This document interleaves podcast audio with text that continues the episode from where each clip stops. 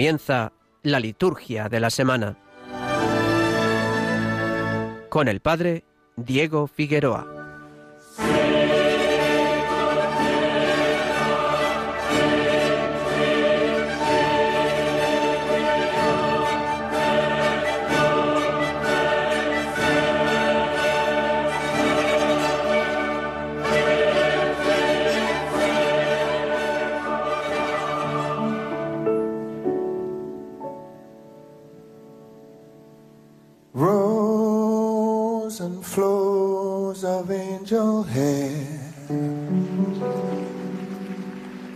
And castles in the air, and feather canyons everywhere. I've looked at clouds that way,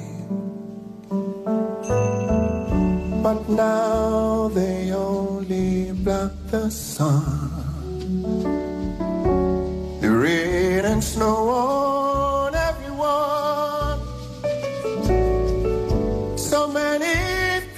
I would have done.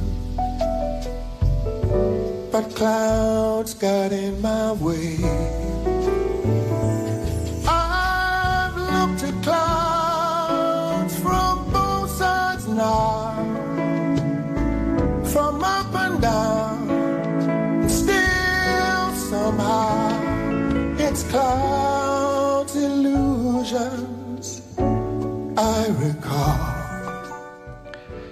Buenas noches amigos, bienvenidos a la liturgia de la semana. Estamos en Radio María y a las nueve de la noche comenzamos nuestro programa La liturgia de la semana, una hora dedicada a la reflexión acerca de lo que la Iglesia nos ofrece en esta semana quinta de Pascua, que ya estamos comenzando. Vamos a comenzar este programa en el que vamos a poder recorrer tranquilamente esta quinta semana del tiempo pascual. Vamos a pararnos un momento a fijarnos en la figura de San Isidro, un santo universal, un santo eh, en el que nos encontramos en su año jubilar, 400 años desde que fue canonizado, en el año 1622, y también un santo eh, pues venerado, reconocido, eh, pues en toda nuestra geografía, en toda la gente de los campos, en toda la gente que se dedica al cuidado de la tierra. Bien, un poquito miraremos a San Isidro dentro del ámbito de esta quinta semana de Pascua. Nos acercaremos también a, lo que la liturgia de este domingo quinto de Pascua nos ofrece. Un domingo ciertamente interesantísimo en lo que las lecturas que ya hemos podido escuchar en la misa hace un momento y mañana podremos también participar en ella, nos van a, presentar a Jesús con los discípulos, esos discursos de Juan eh, en los que Jesús parece que se despide de ellos, pero está dejando profundamente pues una gran unidad con, los suyos. Y nos acercaremos, si el tiempo nos lo permite, también a la ordenación general del misal romano. Continuaremos con ese recorrido que semana a semana vamos haciendo hacia la, hacia la, profundización, el estudio del documento que introduce el misal romano, que nos ayuda a entender y a celebrar la misa cada día en, en el rito romano. Este es el programa que tenemos en esta tarde de sábado, en esta tarde eh, calurosa, en esta tarde eh, muy agradable de sábado. Eh, y aquí es como, así es como vamos a comenzar nuestro programa. Vamos a escuchar un poquito de música, continuar con esta música que estamos escuchando de Seal, este clásico de Johnny Mitchell, y nos vamos a meter rápidamente en la liturgia de la semana, en la liturgia de la quinta semana del tiempo pascual.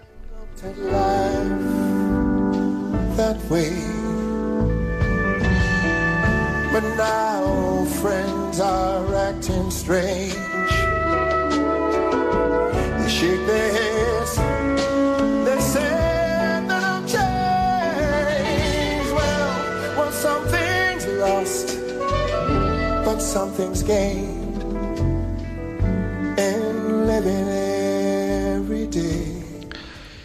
Quinta semana del tiempo pascual, quinto domingo, de hecho, ya en, en este tiempo pascual en el que nos encontramos, eh, hemos pasado cuatro semanas, casi un mes prácticamente ya desde que celebrábamos la noche de Pascua, ¿verdad? La vigilia pascual. Después de esta primera parte de la, de la, de la Pascua, de este tiempo, de esta semana de semanas, ¿no? Siete semanas, son una semana de semanas, los 50 días del tiempo pascual.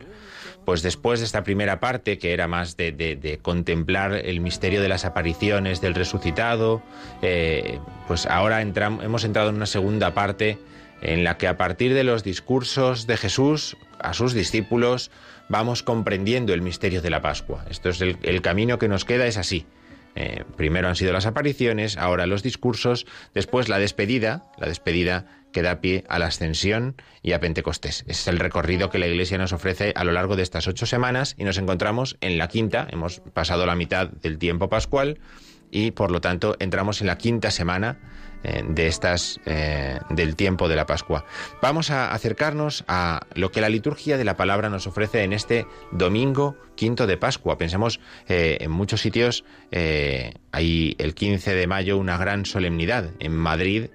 La gran solemnidad es San Isidro Labrador, ¿verdad? San Isidro Labrador que se celebra el 15 de, de mayo. También el 15 de mayo la ciudad de Almería celebra a San Indalecio obispo y mártir. Pero estas fiestas se trasladan al día siguiente eh, disponible, porque cuando un domingo de Pascua coincide con otra fiesta, ninguna otra la iguala. Tiene tanta importancia el domingo, tiene tanta importancia el domingo de Pascua, que coincida con lo que coincida, el domingo de Pascua manda siempre. Las lecturas son de domingo de Pascua, las oraciones son de domingo de Pascua, los cantos son de domingo de Pascua, y así todos los elementos de ese domingo. Y San Isidro o San Indalecio, según el lugar en el que estemos y la fiesta que toque celebrar, pasa al día siguiente más mm, en el que es posible celebrarlos, en este caso el lunes, lunes 16, ¿no? Si San Isidro en Madrid o San Indalecio en, en Almería fueran días de precepto, como, eh, como es el caso, ese precepto no se traslada lo que se traslada es la fiesta, pero el precepto nunca se traslada. ¿De acuerdo? Las fiestas sí para poder celebrarlas cuando son fiestas y solemnidades. Cuando son memorias se pierden, pero el precepto no se traslada, ¿vale? Sino que simplemente hacemos precepto por el día 15, por el domingo, que, este, que en este año es domingo quinto del tiempo de Pascua. Así que la celebración que vamos a escuchar mañana todos en la que vamos a participar mañana todos, estemos donde estemos, es la celebración dominical, la celebración del quinto domingo del tiempo de Pascua, el tiempo en que actuó el Señor, nuestra alegría y nuestro gozo. Y en este quinto domingo nos vamos a encontrar un pasaje que es el que lo domina todo, el que lo domina todo, que son cuatro versículos del Evangelio según San Juan del capítulo 13. El capítulo 13, si recuerdan, es el capítulo de la última cena, es el capítulo del lavatorio de los pies de Jesús. Y en ese capítulo 13, Jesús, después de haber lavado los pies a los discípulos, comienza así el relato, da a los suyos un mandamiento nuevo, que os améis unos a otros como yo os he amado. Este es el mensaje que mm, hace eh, que tiene todo el dominio, que tiene todo, toda la fuerza en este quinto domingo de Pascua. La primera lectura, la primera lectura, Hechos 14, Hechos 14 habla sobre cómo la comunidad cristiana, la primera comunidad cristiana se va construyendo, ¿verdad? Es lo que hemos ido escuchando en estos días. Eh, y, entonces las primeras conversiones, las primeras adhesiones a la comunidad cristiana, los discípulos que van llegando, los apóstoles eh, contando las maravillas de lo que la palabra de Dios va haciendo en la gente. Y la segunda lectura es eh, el libro del Apocalipsis, capítulo 21, una lectura que conocemos bien, que escuchamos muchas veces ¿no? a lo largo del año litúrgico. Eh, vi un cielo nuevo, vi una tierra nueva. La visión de Juan al final del libro del Apocalipsis, de la nueva Jerusalén que baja desde el cielo precisamente para llenarnos de gloria. Pensemos que, aunque luego lo vamos a ver un poquito más despacio, hay dos palabras que encontramos en la liturgia de la palabra mañana y que son dominantes. Una es la palabra gloria y otra es la palabra amor. Estas son las dos palabras en las cuales se sostiene toda la liturgia de la palabra del quinto domingo del tiempo pascual. Estas son las lecturas que vamos a escuchar en esta solemnidad del quinto domingo del tiempo pascual. Si pasamos al lunes 16, lunes 16 de mayo, entonces nos encontramos con un día de feria, ¿eh? salvo en estos lugares que hemos dicho que celebran como solemnidad eh, a otros santos, a San Isidro en Madrid, a, San Indalecio eh, en, en Almería, pues el resto celebramos celebran la feria del día del lunes de la quinta semana de Pascua. Y en ella nos vamos a encontrar a Juan 14, el discurso de Juan 14. El Paráclito será quien nos lo enseñe todo. El Paráclito, el envío del Paráclito. Eh, ya aparece ya en estos discursos, aparece ya el, don del Espíritu Santo. Eh, vamos a ver cómo las lecturas van a ir enfilando ya la despedida de Jesús, eh, el don del Espíritu Santo. Y la primera lectura continúa, el libro de los Hechos de los Apóstoles continúa con el anuncio de la buena noticia. El martes, martes de la quinta semana de Pascua, es eh, feria, día de feria también, martes 17 de mayo, escucharemos la continuación tanto en el libro de los Hechos de los Apóstoles, de lo del día anterior, como en el Evangelio según San Juan. Mi paz os dejo, mi paz os doy, yo no os doy la paz como la da el mundo. ¿Vale? Este es el Evangelio que vamos a escuchar el martes Jesucristo deja a sus discípulos una paz diferente. Jesucristo deja a sus discípulos una paz nueva, como corresponde al amor nuevo que nos ha mandado. El miércoles, miércoles 18 de mayo, es también miércoles de la quinta semana de, Pascua, por lo tanto día ferial, día ferial, y seguiremos escuchando hechos en el capítulo 15 ya. Entonces, el, capítulo 15 del libro de los Hechos de los Apóstoles da inicio a lo que se llamará el concilio de Jerusalén. En los próximos días vamos a escuchar cómo surgen las controversias que van a obligar a los apóstoles a reunirse con aquellos que desde otras comunidades les preguntan acerca de temas que no saben resolver. Pensemos que la fe se está construyendo, está todavía una primera reflexión sobre ella y hay muchas cosas que no están claras. Y entonces lo que se ha dado a llamar primer concilio de Jerusalén es lo que comenzamos a escuchar este miércoles eh, de la quinta semana de Pascua. Y en el Evangelio comenzamos a escuchar el capítulo 15 de Juan. Eh, recordemos que eh, el tiempo pascual nos ofrece básicamente al evangelista Juan, en el ciclo diario y en el ciclo dominical. En ambos nos encontramos al evangelista Juan, que de una forma muy particular, muy concreta, nos va mostrando la perspectiva pascual de los discursos de Jesús. Por eso, este capítulo 15 eh, es un discurso de despedida, pero es un discurso que se entiende muy bien desde la Pascua. El que permanece en mí y yo en él, ese da fruto abundante, ¿verdad? El, yo soy la vid, vosotros los sarmientos, este discurso de Juan 15 es el que comenzamos a escuchar este próximo miércoles, miércoles de la quinta semana de Pascua. Jueves de la quinta semana de Pascua, jueves 19 también es día ferial, Hechos 15, la resolución de este concilio de Jerusalén que decíamos, Juan 15, 9, 11, permaneced en mi amor para que vuestra alegría llegue a plenitud. Permaneced en mí, permaneced en mi amor.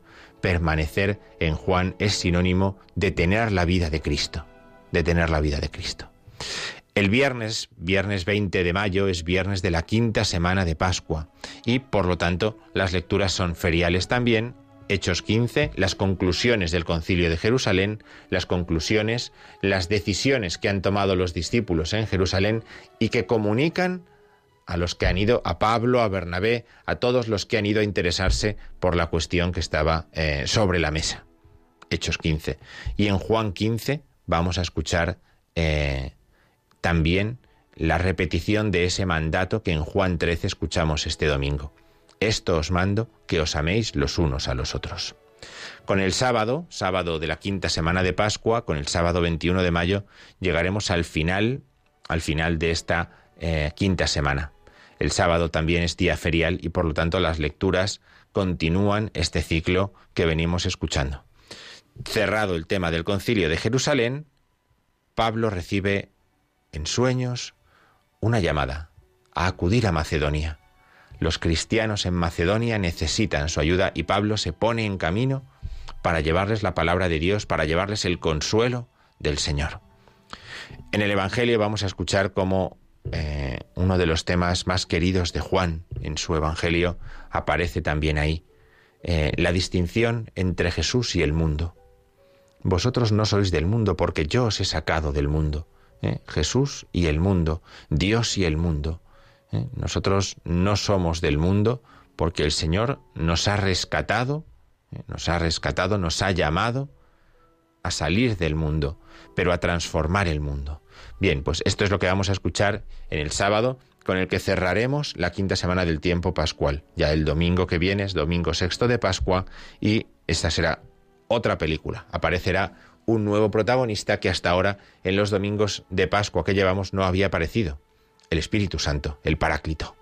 Bien, este recorrido que hemos hecho por eh, la quinta semana de Pascua nos permite eh, echar una mirada o parar un momento a fijarnos en, un santo que este, esta semana la Iglesia conmemora, que es San Isidro, ¿verdad? No podríamos dejar de decir una palabra sobre San Isidro en esta semana eh, en la que lo celebramos, menos aún teniendo en cuenta eh, pues el año jubilar en el que nos encontramos. San Isidro, que vive en el siglo XI y en el siglo XII en Madrid, que trabaja las tierras de Iván de Vargas y que es un cristiano mozárabe, uno de aquellos que en la dominación musulmana se mantienen fieles a la fe en Cristo, viven la fe en Cristo, comparten con su familia la fe en Cristo y la ofrecen, comunican esa fe en Cristo.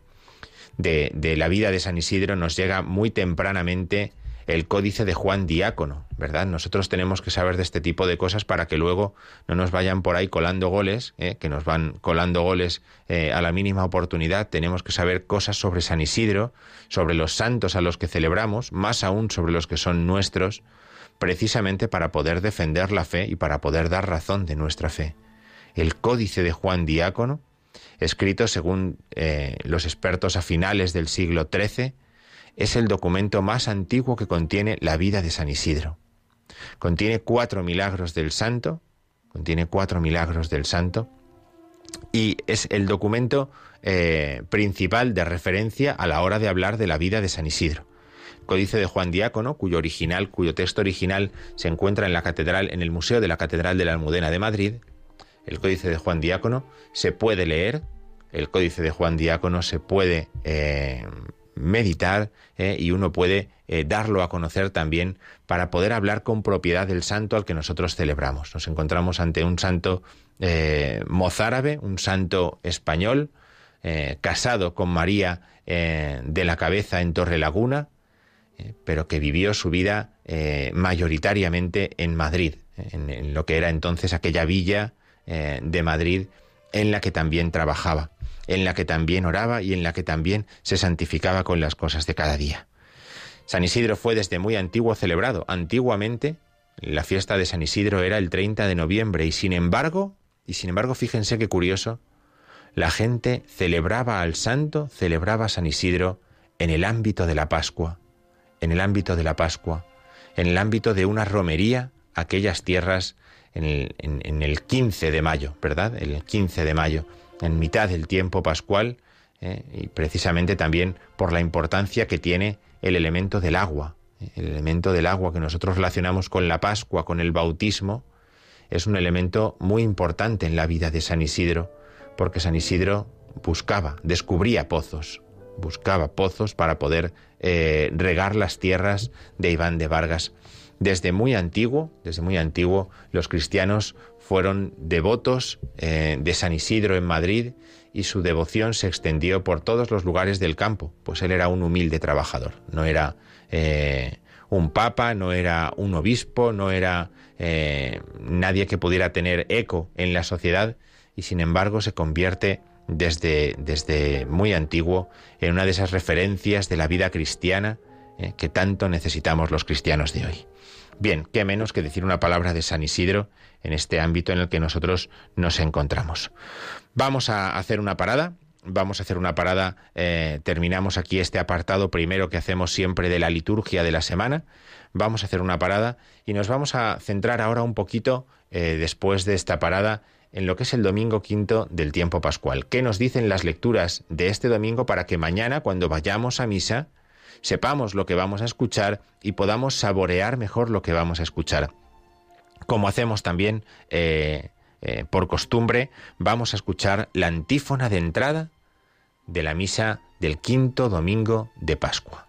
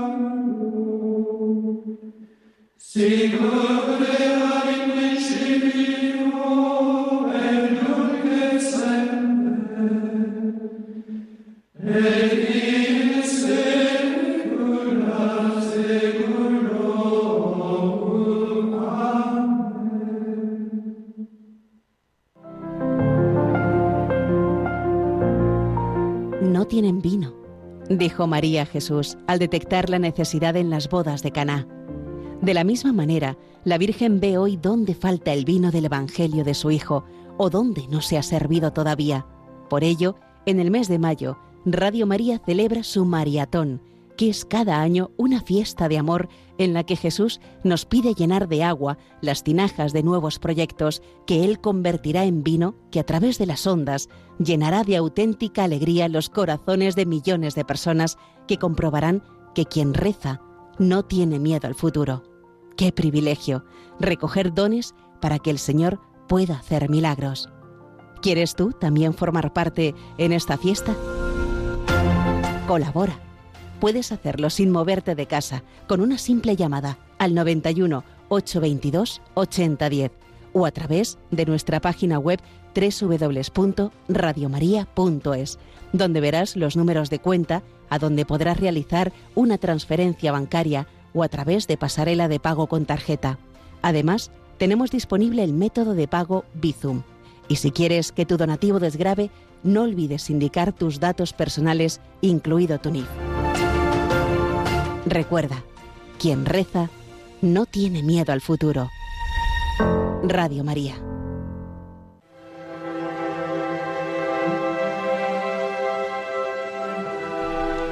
Quien reza no tiene miedo al futuro. Estamos en pleno maratón aquí en Radio María y por lo tanto os animamos a todos a colaborar, como habéis escuchado, a colaborar, a colaborar para que eh, la tarea que Radio María realiza cada día eh, llegue a todos, para que la tarea que Radio María realiza anunciando el Evangelio pueda llegar a todos y nadie tenga miedo al futuro, sino que al contrario, todos tengamos fe, una fe que mueva montañas.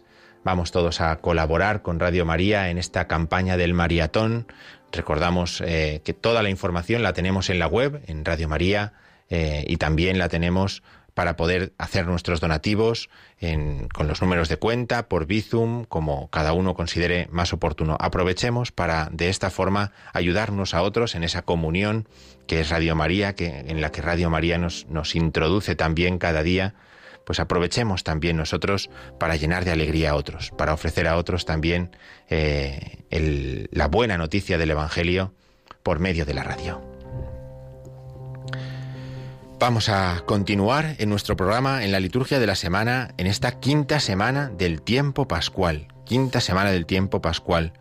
Como decíamos antes, viene bien que echemos una mirada a las lecturas eh, de este quinto domingo de Pascua, porque eso nos va a ayudar a que cuando mañana vayamos a participar en la misa, sepamos lo que vamos a escuchar y eso nos ayude a interiorizar mejor eh, aquellas palabras eh, que el Señor dirige, nos dirige realmente porque el Señor nos habla por medio de su palabra. ¿Qué es lo que vamos a escuchar? Como decíamos antes, termina la cena eucarística, termina la última cena, Judas se ha marchado, vamos a escuchar que Judas sale fuera y que era de noche, eh, en esa forma de hablar eh, con doble sentido que siempre emplea San Juan. Y bueno, podríamos decir que ha comenzado la pasión de Cristo, ¿verdad? Cuando con la última cena cuando Judas se marcha eh, a terminar esa traición que ha comenzado, Judas se marcha y las palabras de Cristo se convierten en la manifestación de cómo Él ha ofrecido verdaderamente su vida para hacer la voluntad del Padre. La muerte de Cristo es la señal del amor que Él tiene a todos los hombres. Y sus discípulos tendrán que ser aquellos que reproduzcan ese amor. Sus discípulos serán aquellos que hayan reconocido el amor que han recibido de Cristo y lo pongan en práctica con los demás. La señal de que son verdaderos discípulos suyos, de hecho, será ese mismo amor puesto por obra, puesto en práctica. Y al escuchar esas palabras no podemos nunca separarlas de la última cena que acaba de suceder. Eh, aunque las escuchemos, digamos que un mes y medio casi después o un mes después de haberlas escuchado el jueves santo, las de la última cena, pero no podemos separar estas palabras, ese mandato del amor, eh, de, de aquello que sucede en la última cena. En el momento en el que las escuchamos, Cristo nos habla y Él celebra con nosotros la Pascua que instituyó, de tal forma que nos concede el don de una caridad fraterna que tiene su fundamento en la Eucaristía. Porque celebramos la Eucaristía, recibimos el amor de los cristianos, porque recibimos la Eucaristía, recibimos el amor de los discípulos del Señor, y lo recibimos para ser hermanos unos de otros. Estos son, eh, son cuatro versículos muy breves, el Evangelio de este domingo son cuatro versículos muy breves, eh, y sin embargo eh, el mensaje, como vemos, es muy profundo. A este mandamiento nuevo, que vamos a escuchar en el Evangelio, le acompaña también la visión de una ciudad nueva, de un cielo nuevo y de una tierra nueva. Fíjense que bien elegidas están las lecturas.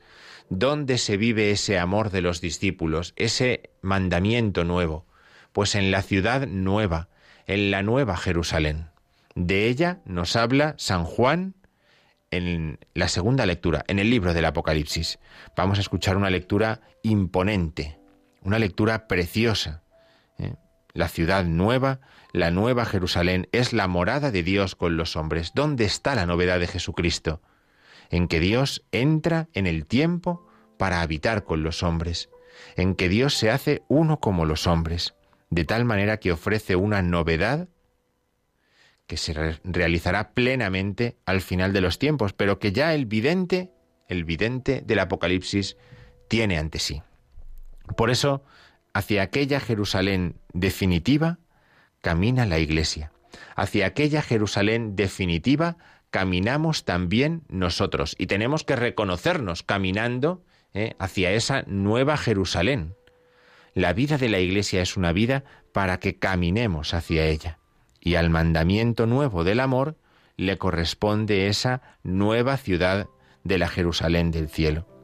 Necesitamos trabajar en preparar la Iglesia, en prepararla para que los miembros que formamos la Iglesia ofrezcamos a todos la claridad de la verdadera esposa de Cristo.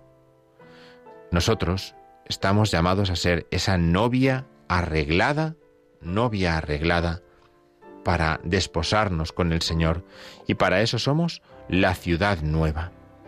Por eso la, caridad que ejercitamos en, nuestra vida cotidiana, lo que va haciendo es instalar esa nueva ciudad en medio del mundo. Por eso nosotros estamos llamados a construir, a construir. Hay una grandeza muy propia de los cristianos, que consiste en que nosotros no nos dedicamos a destruir, a hacer mal, sino que nos dedicamos a construir. Nos dedicamos a buscar siempre la forma de mirar bien, de hacer el bien. Y esta indica un gran equilibrio, un gran equilibrio, el de aquellos que han reconocido pues a pesar de nuestras debilidades, de los fallos que cada uno cometemos, de nuestros pecados, de los pecados de toda la Iglesia, de todos los cristianos, que la novedad del mandamiento que Jesucristo nos ha dejado se realiza en nuestra vida. Esto es lo que la, Jerusalén del cielo nos invita a poner en práctica ya. Cuando escuchemos mañana esta segunda lectura, esta lectura del libro del Apocalipsis, debemos tomar en cuenta esto, como somos llamados a vivir el mandamiento del amor y al vivir el mandamiento del amor ponemos la Jerusalén del cielo en medio de la tierra. Me recuerda la imagen de lo que es, por ejemplo, el templo de la Sagrada Familia en Barcelona, donde Antonio Gaudí lo que hace es precisamente esto, instala en medio de una gran urbe, de una ciudad moderna, instala la nueva Jerusalén, como venida del cielo, la que viene a mostrar el amor de Dios en medio de los hombres. Eh, y lo hace con toda una catequesis simbólica que es ese templo de la Sagrada Familia. Pues así es como nosotros podemos ver también cómo somos llamados a vivir ese amor, siendo nosotros también, con ese nuevo mandamiento, esa ciudad nueva hoy. La primera lectura, la lectura del libro de los Hechos de los Apóstoles, como decíamos, lo que viene es a, mostrar cómo el reino de Dios se extiende, cómo la iglesia se extiende. Eh, no, está directamente vinculada con la segunda lectura o con el Evangelio, y sin embargo sí que tiene eh, una relación eh, bastante cercana. No es necesario forzar mucho para ver cómo esta Jerusalén del cielo se va edificando lentamente. Los discípulos son llamados a perseverar en la fe. Eso es lo que vamos a escuchar en la primera lectura. Los discípulos tienen que perseverar en la fe. Y para ello necesitan pasar por pruebas, porque las pruebas ayudan a fortalecer a los discípulos de Cristo en la fe. A pesar de eso, el grupo de los creyentes tiene que ir en aumento. Y de hecho, lo que muestra la primera lectura es la alegría de que el grupo de los creyentes va en aumento cuando sus miembros muestran el amor de Dios. Reciben el mensaje los pueblos gentiles. Esto es lo que vamos a escuchar mañana que los pueblos gentiles también reciben la buena noticia de Jesucristo. Se les ha abierto la puerta de la fe. Por eso a partir de la resurrección de Cristo, todo es transformado, todo es nuevo. Bien, de esta forma es como la Iglesia eh, explica o, reúne estas lecturas que vamos a escuchar mañana y de esta forma es como nos permite también a nosotros comprender la relación entre unas y otras y comprender qué es lo que está sucediendo en la Pascua. ¿Eh? Nosotros vivimos en el año 2022, pero nos encontramos muy unidos a lo que sucedió en aquellos años 30, en años 40, en los que después de la ascensión de Jesús al cielo y del don del Espíritu Santo, la Iglesia se va construyendo. Aquí vemos cómo va sucediendo esto, cómo se va haciendo esta construcción del reino de Dios. Bien, Después de este comentario que hemos hecho del domingo quinto de Pascua, de las lecturas que vamos a escuchar mañana en el domingo quinto de Pascua, vamos a hacer una parada musical. Nos vamos a meter después en el número 18 de la Ordenación General del Misal Romano, que venimos comentando eh, tranquilamente en este programa Radio María de semana en semana, eh, según vamos pudiendo también con, las fiestas de cada semana. Vamos a comentar ese número, a leer y a comentar ese número 18. Eh, vamos a recordarles primero el número de teléfono de Radio María por si quieren llamar, hacer alguna consulta sobre esto que hemos explicado sobre algún otro aspecto litúrgico que podamos, pues, eh, humildemente responder. El número de teléfono es el 91005 9419. 91005 9419. Vamos a escuchar un poquito de música Luego vamos a decir, luego vamos a explicar qué música es la que vamos a escuchar. Primero la, escuchamos un poquito, es muy larga, pero bueno, escuchamos un poquito y después explicaremos qué es lo que hemos escuchado.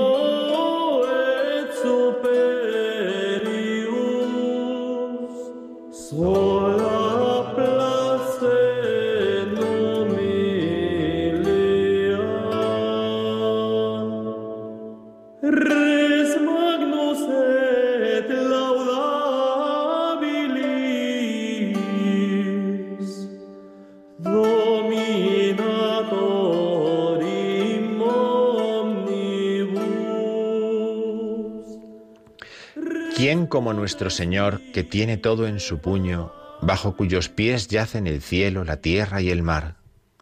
Pero a Él, en el lugar más elevado, solo le agradan las cosas humildes. Rey grande y digno de alabanza, soberano de todas las cosas, Rey poderoso, inefable en obras virtuosas, Salvador admirable por su redención para infinitas multitudes.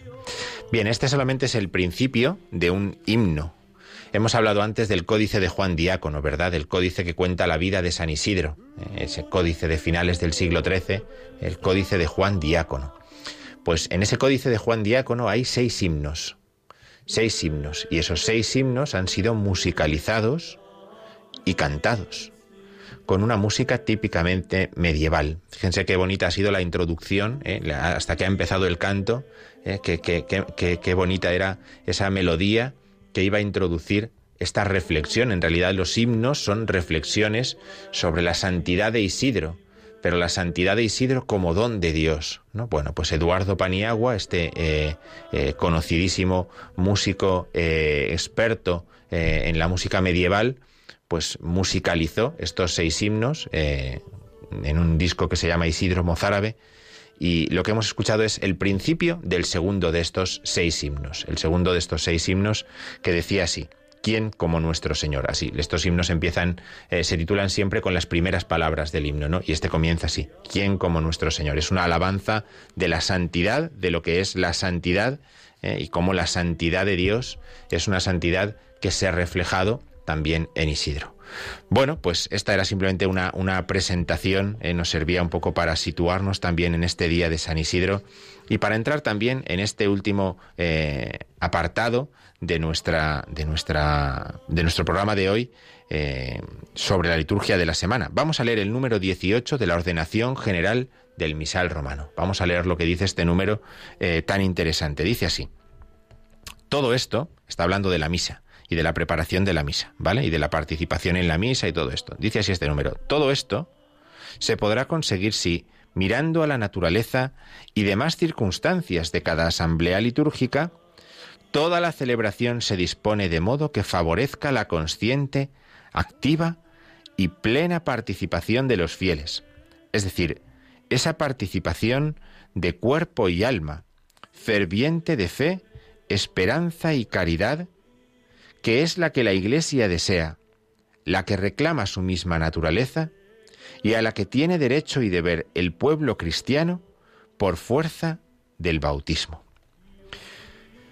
A ver, son siete líneas, pero a lo mejor nos hemos perdido. Vamos a explicar brevemente, en primer lugar, de qué es de lo que está hablando y ahora ya vamos en concreto ¿eh? algunos de los detalles de este número 18. El tema del que está hablando es la participación en la celebración de la misa. Pensemos que todo el, todo el, documento trata sobre la celebración de la misa. Es el misal, ¿no? Entonces, la celebración de la misa. Y el número trata sobre cómo estamos llamados a participar como asamblea litúrgica, ¿eh? vamos a fijarnos en esto, como asamblea litúrgica, ¿eh? la, misa no es un sumatorio de cristianos, sino que es una asamblea litúrgica que se forma desde el principio de la celebración y que está llamada a participar consciente, activa y plenamente. Ahora vamos a hablar de este tema de la participación. ¿eh? Pero los fieles están llamados a participar consciente, activa y plenamente. ¿Por qué? ¿Porque así lo manda el documento este? ¿Porque a alguien se le ha ocurrido? No, porque estamos bautizados, decía este número lo reclama su misma naturaleza, y el pueblo cristiano por fuerza del bautismo tiene derecho y deber de hacer así. Es decir, para, fortalecer la propia naturaleza del cristiano, uno tiene que participar de una forma consciente, activa y plena en la celebración de la misa. En la celebración de la misa, ¿cómo? Como asamblea litúrgica. ¿Vale? Es decir, esto nos viene muy bien para romper, para romper eh, una de esas, eh, una de esas frases que a veces se escuchan y que nos engañan, ¿no? Yo, si estoy solo, me entero mejor. Pues me entero mejor, pero no participo mejor. Y entonces no me hace más bien. Yo tengo que experimentar que formo parte de una comunidad. En una comunidad uno tose, a otro le suena el móvil, el otro se cambia de sitio, uno no lee bien, el otro se ha despistado, el otro... lo que quieran. Pero nuestra naturaleza es que somos una asamblea y celebramos como asamblea. Y solamente como asamblea nuestra participación puede llegar a ser ciertamente, como decía eh, el número 18 de la ordenación del misal, consciente, activa y plena. ¿Eh? Es muy interesante estas tres eh, formas de explicar cómo tiene que participar el cristiano de forma consciente, activa y plena, pero sobre todo también es muy interesante el tema de que uno tiene derecho y deber. ¿Vale? Hay un derecho y un deber. Yo tengo derecho a participar en esa asamblea, pero también es un deber participar de esta forma. No a mi forma, no a mi forma, sino participar como la propia celebración reclama. Nosotros estamos acostumbrados a hablar del precepto, pero el pueblo cristiano tiene también un derecho, no solamente un deber, sino también un derecho. Y esto es así, ojo, por naturaleza, por naturaleza del bautismo porque estamos bautizados, porque estamos bautizados. Nos lo va a decir la ordenación del, misal romano, la ordenación general, en muchas más ocasiones. ¿eh? Leeremos otros números más adelante y diremos, esto ya lo habíamos dicho en el número 17 y en el número 18. De esto ya se nos había hablado también en el número 19, porque este es un elemento fundamental. Nosotros participamos, participamos en la celebración de la liturgia como una asamblea y es nuestro derecho y nuestro deber. Por ello, eh, vamos a brevemente eh, tener en cuenta 10 puntos. Voy a enumerarles 10 puntos que nos ayudan a, que nos pueden ayudar a comprender en qué consiste esta participación, esta participación eh, plena en la celebración de la Iglesia, plena, consciente y activa, ¿verdad? Plena, consciente y activa. Lo primero que tenemos que tener en cuenta, lo primero que tenemos que tener en cuenta es la importancia que tiene la palabra de Dios. La palabra de Dios es un elemento de máxima importancia, nos va a decir el misal, de máxima importancia. Y cuando se leen las Sagradas Escrituras, Cristo se hace presente y todos tenemos que escuchar con veneración. Ojo con esto, escuchar y con veneración. La palabra de Dios en misa, uno la proclama y el resto la escuchamos. A misa no vamos con libritos, con misalitos, ¿eh? el teléfono no nos sirve para leer mientras otros proclaman la palabra, sino que la palabra tiene que ser escuchada, porque es la forma de reconocer, primero, que es un don, y segundo, para que crezca nuestra fe. Yo no me doy la palabra de Dios como no me doy la fe la recibo de otros o por medio de otros. Por eso la palabra de Dios es el primer elemento que tenemos que tener en cuenta cuando hablamos de participación. Participación. Podemos hablar también de la importancia del canto, ¿verdad? Otro elemento es, es el canto. No vamos a detenernos en ellos porque van a ir apareciendo a lo largo del misal, pero sí que viene bien que los tengamos en cuenta para que sepamos de qué estamos hablando cuando hablamos de participación. Participación también son los gestos corporales, los gestos y posturas. Los comentaremos cuando lleguen esos números del misal en los que se explica cuándo el cristiano se levanta en misa, cuándo se sienta, cuándo se pone de rodillas. No es una decisión particular de cada uno. El misal nos dice cuándo tenemos que hacerlo. ¿Y por qué se empeña en decirlo? Porque somos una asamblea. No podemos mostrarnos cada uno por libre, sino como asamblea. Y todos tenemos que saber cuándo nos levantamos, cuándo nos sentamos, cuándo nos arrodillamos. Este recorrido que vamos haciendo por la ordenación del misal nos enseñará en qué momento de la misa tenemos que hacer cada una de estas posturas, cada uno de estos gestos y posturas corporales. ¿De acuerdo? Bien, también tenemos que tener en cuenta la importancia del silencio. El silencio en la liturgia es fundamental. El silencio para saber recibir la palabra de Dios, para poder unirse a la oración y para poder ponerse en comunión también. El silencio es fundamental. No nos estorba que haya silencio en la celebración de la liturgia. Al contrario, nos ayuda. Nos ayuda, porque el silencio es un lugar donde el Espíritu Santo se comunica. Por eso no le rehuyamos al silencio cuando aparezca en la celebración de la liturgia. Tenemos que tener en cuenta también los oficios y ministerios los del orden sagrado, los del pueblo de Dios, los ministerios peculiares, tenemos que pensar que cada uno tiene que hacer todo y solo aquello que le corresponde. Y dirá el misal, un poco más adelante, no rehúsen los fieles servir con gozo al pueblo de Dios cuantas veces se les pida que desempeñen algún determinado ministerio u oficio en la celebración. Es una forma de sentirnos también como asamblea. Otro elemento a tener en cuenta es la unidad de la asamblea, lo que veníamos diciendo, ¿verdad? Se tiene que mostrar la comunión que hay en la asamblea en cómo celebramos. Miremos mañana cuando vayamos a misa qué unidad comunica la asamblea en la que participamos. Vamos a ver qué somos capaces de captar. Si estamos unidos, si rezamos juntos, si nos interesamos los unos por los otros, o si por el contrario, vamos a lo nuestro, Pues esto es un elemento muy importante propio de la participación, de la participación en la celebración litúrgica. También para esto nos viene bien conocer cuáles son las respuestas en la celebración litúrgica. Las respuestas, claro, las respuestas que la Iglesia en cada momento nos enseña a dar, desde los amenes, que es la más sencilla, hasta cada una de las aclamaciones, por ejemplo, al memorial tenemos que tener en cuenta también los diversos ministerios que nos encontramos en la celebración de la liturgia. Fíjense todos los elementos que nos ayudan a pensar en la participación. La participación. Y toda esta participación, la ejerzamos como la ejerzamos, tiene que mostrar que somos una asamblea. Una asamblea de bautizados, unidos por el bautismo, llamados por el bautismo a formar un solo cuerpo, no solamente eh, en la vida cotidiana de cada uno, sino desde un momento que es fuente y culmen, que es la celebración de la misa.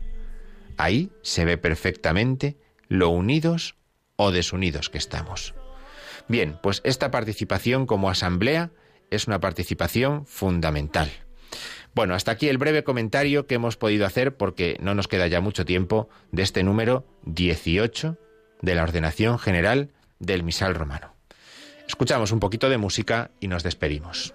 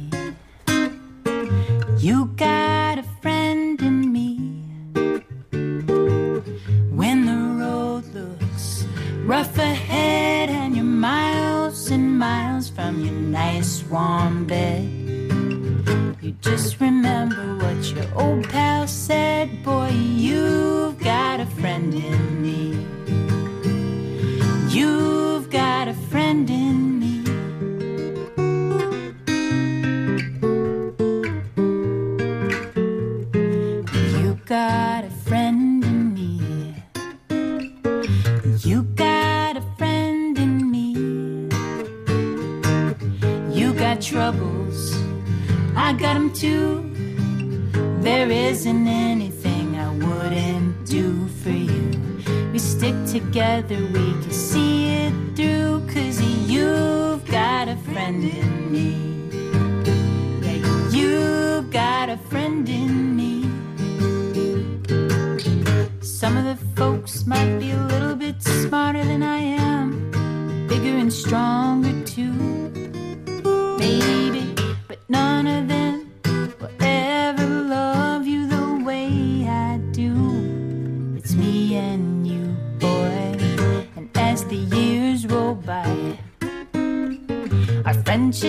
will never die.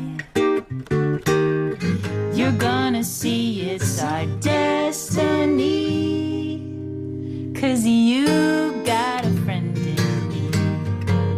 Yeah, you got a friend in me. You've got a friend. Muy bien, pues con este clásico de Randy Newman que recuperamos y aquellos que vimos la película Toy Story, ¿verdad? Y que reconocemos los que vimos Toy Story, pues hemos terminado nuestro programa de hoy. Hemos hecho un recorrido a partir de esta liturgia de la semana, de esta quinta semana del tiempo pascual. Nos hemos asomado a la figura de un gran santo que celebramos en estos días, como es San Isidro Labrador.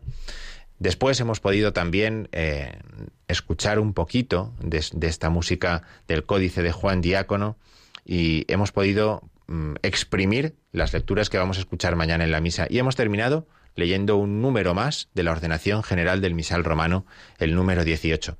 Les agradecemos a todos su compañía en esta hora, agradecemos eh, a Javier su compañía desde el control técnico y les agradecemos a todos también que hayan querido quedarse con nosotros durante esta hora. Una hora de liturgia, una hora de reflexión que nos sirva para entrar en este quinto domingo del tiempo pascual. Que pasen una feliz noche y sigan aquí con nosotros en la compañía de Radio María.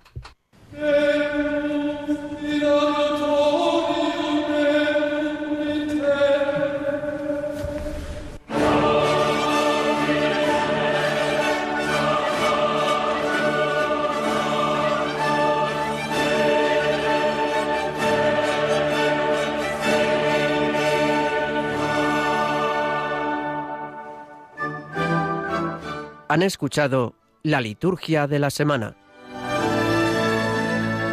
con el padre Diego Figueroa.